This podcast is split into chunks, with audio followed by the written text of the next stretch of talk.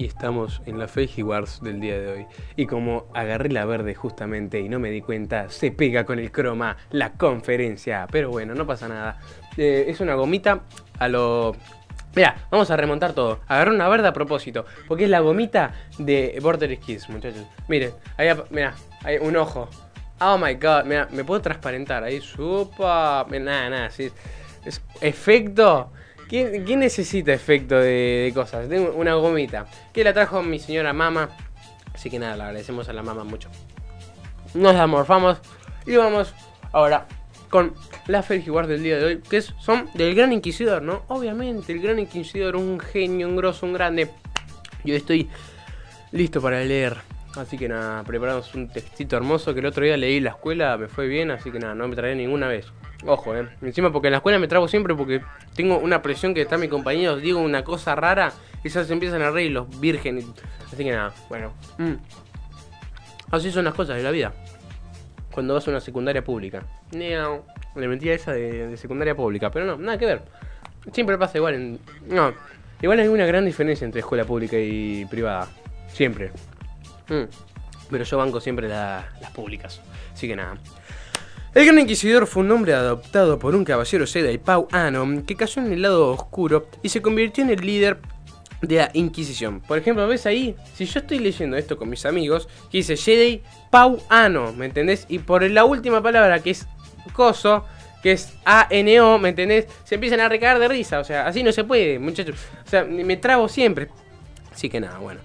Eh, un grupo de cazadores de Jedi que servía al Imperio Galáctico. El Gran Inquisidor había sido un guardia del Templo Jedi que estuvo implicado en los eventos relacionados con el bombardeo del Templo Jedi durante las guerras clon, arrestando a la inocente y luego exonerada Padawan Ahsoka Tano. O yo digo Ahsoka, pero es Ahsoka, así que nada, Ahsoka Tano para pronunciarlo bien. Así como la verdadera culpable. Eh, Barrish Offe, tras su caída en el lado oscuro, el Gran Inquisidor fue el responsable de capturar y eliminar al Jedi durante la Gran Purga Jedi. la Gran Purga Jedi era algo que nunca me gustó a mí, porque ¿por qué los Sith son tan malos? Si no hubiera sido esa Gran Purga Jedi, no hubieran pasado las cosas que pasaron, ¿no? Obviamente, que se, se murieron un montón de pibitos chiquititos que a manos de Anakin, ¿no? Esa era la Purga Jedi, ¿no? Ale, o me estoy pifiando, no, sí, sí. Em, claro, combinado con esa.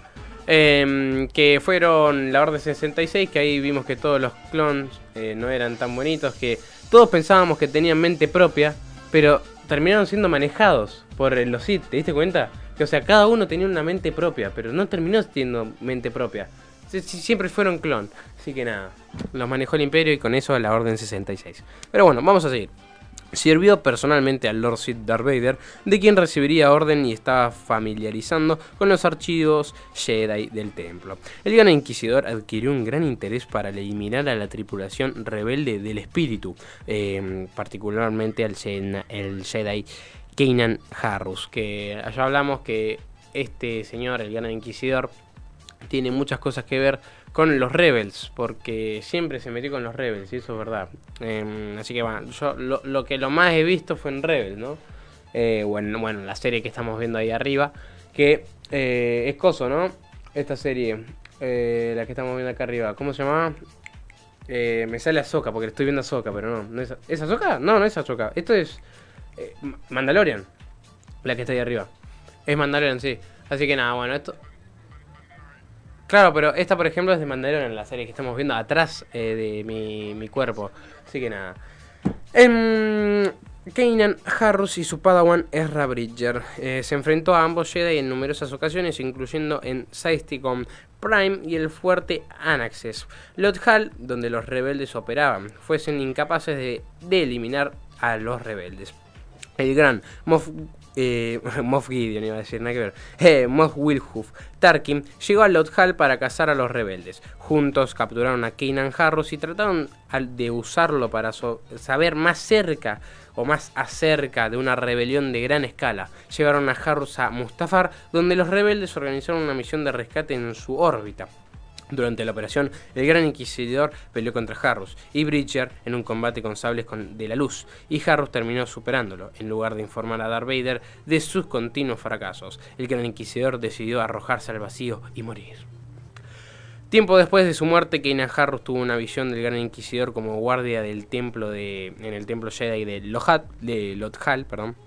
En la visión, este guardia alteraba a Harrus que, de que era Bridger, podía caer en el lado oscuro, y los dos eh, entablaron un combate de sables láser. Cuando Harrus rechazó eh, seguir luchando, el guardia nombró a Harrus Caballero Jedi, tal como el Gran Inquisidor había sido en el pasado. Esta visión fue creada por el Gran Maestro Yoda, para que Harrus supiera que, un verdadero, que era un verdadero Caballero Jedi. Y con esto culmina esta breve información de estas Felgi Wars, que la verdad que siempre son bienvenidas y siempre son hermosas. No, no voy a agarrar más el micrófono porque capaz que lo saturo otra vez, hago pack y se satura todo, así que nada. Em, esto fue una breve biografía de... Em, que también terminó implicando a Ezra Bridger y a Kanan Harrus, que la verdad que em, hace que sea muy conectado todo lo que sea el mundo de Star Wars, las galaxias y todo esto. el Gran Inquisidor, como está del lado mm, oscuro, es el primero que vi, que esto, acá no lo dice, en donde, bah, donde puse la información yo, en donde saqué el texto, no, me olvidé de ponerlo, que mm, el Gran Inquisidor era el único, va, no el único, sino que el que yo alcancé a conocer primero, que tenía un sable láser, que era así, que se agarraba con un círculo y que los sables láser empezaban a hacer así. Y era recopado, porque era un sable doble, como el de Darth Maul, pero que a la vez, en vez de hacer así, tipo que poder hacer así con las manos, apretabas un botón y empezaba solo a dar vueltas. Y eso implicaba mucho porque también se podía tirar como un boomerang, volvía y encima capaz que matabas a uno en el camino mientras volvía el sable. O sea, esos sables para mí superan al de Kylo Ren. Por lejos, por muy lejos. Así que nada, yo siempre fui fanático del lado oscuro a modo de sables láser.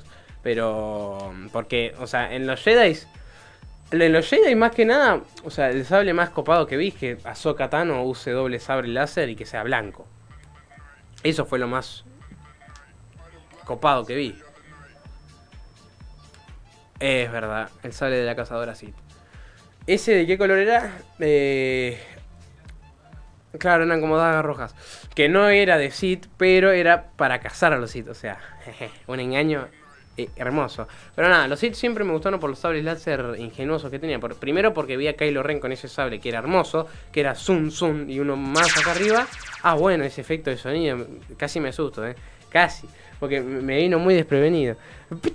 Así que nada, pero ese sable láser es lo más.